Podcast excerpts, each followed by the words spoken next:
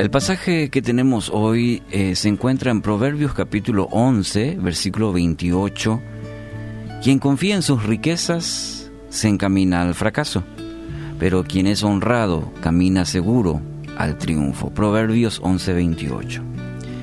Muchas personas corren detrás del dinero. Se ha vuelto amo y señor de su vida.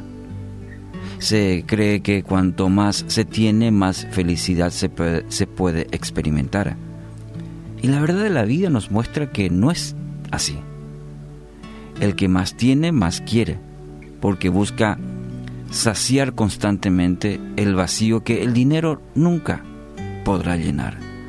Sí, ayuda, ayuda, nos ayudan en nuestro diario vivir para mantenernos, para mantener nuestra familia, ayuda para un buen pasar, momentos de felicidad, pero nunca podrá traer verdadera felicidad. Y hoy lo que vemos de personas, eh, tapa de periódico, justamente casos sonados, justamente porque por el amor al dinero. Y la palabra justamente también habla mucho sobre qué consecuencias trae el amor al dinero. Y inclusive dice que es raíz de todos los males. El que pone su confianza en las riquezas se vuelve una persona egoísta. Cree que puede estar por encima de todo porque ha depositado su seguridad en lo que ha logrado, en lo que tiene, quizás en la cuenta bancaria, en los recursos financieros. Poner toda la confianza en las riquezas es mostrar necedad. Jesús mismo dejó en claro este principio en Mateo 6, 19 al 21. No traten de amontonar riquezas aquí en la tierra, esas cosas se echan a perder o son destruidas por la polilla. Además, los ladrones pueden entrar y robarlas. Es mejor que amontonen riquezas en el cielo. Allí nada se echa a perder, ni la polilla lo destruye.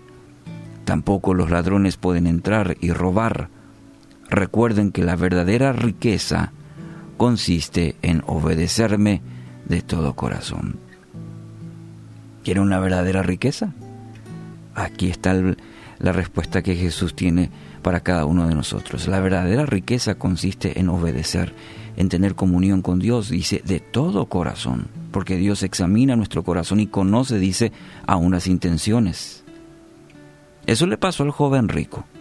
Tenía buenas intenciones de seguir a Jesús, pero tenía mucho dinero y le gustaba el dinero, le gustaba el buen pasar, y este rico quiso seguir a Jesús, pero no estuvo dispuesto a dejar su riqueza. Y Dios que conoce nuestro corazón, sabe dónde está eh, nuestro tesoro, le, dijo, bueno, y vende, vende, todo lo que tienes y ven y seguime.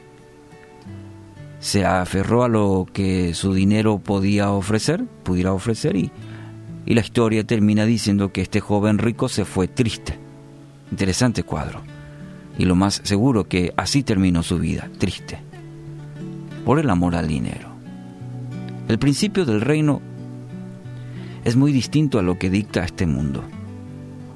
Y basta ver eh, justamente periódico o, en internet todo lo que el mundo nos ofrece.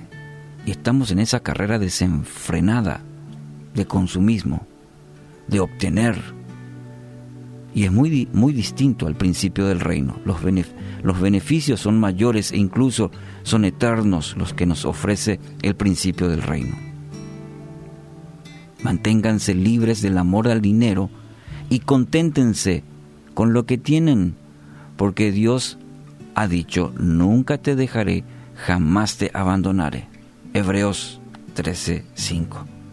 Espero que esto aliente hoy tu corazón y hoy puedas revisar tus prioridades. Si las riquezas no ocupan demasiado espacio en tu mente y corazón, lugares que deben pertenecer al Dios que creó los cielos y la tierra, que te creó a ti y que tiene un buen propósito para tu vida. Esa es la mejor inversión que hoy puedes hacer.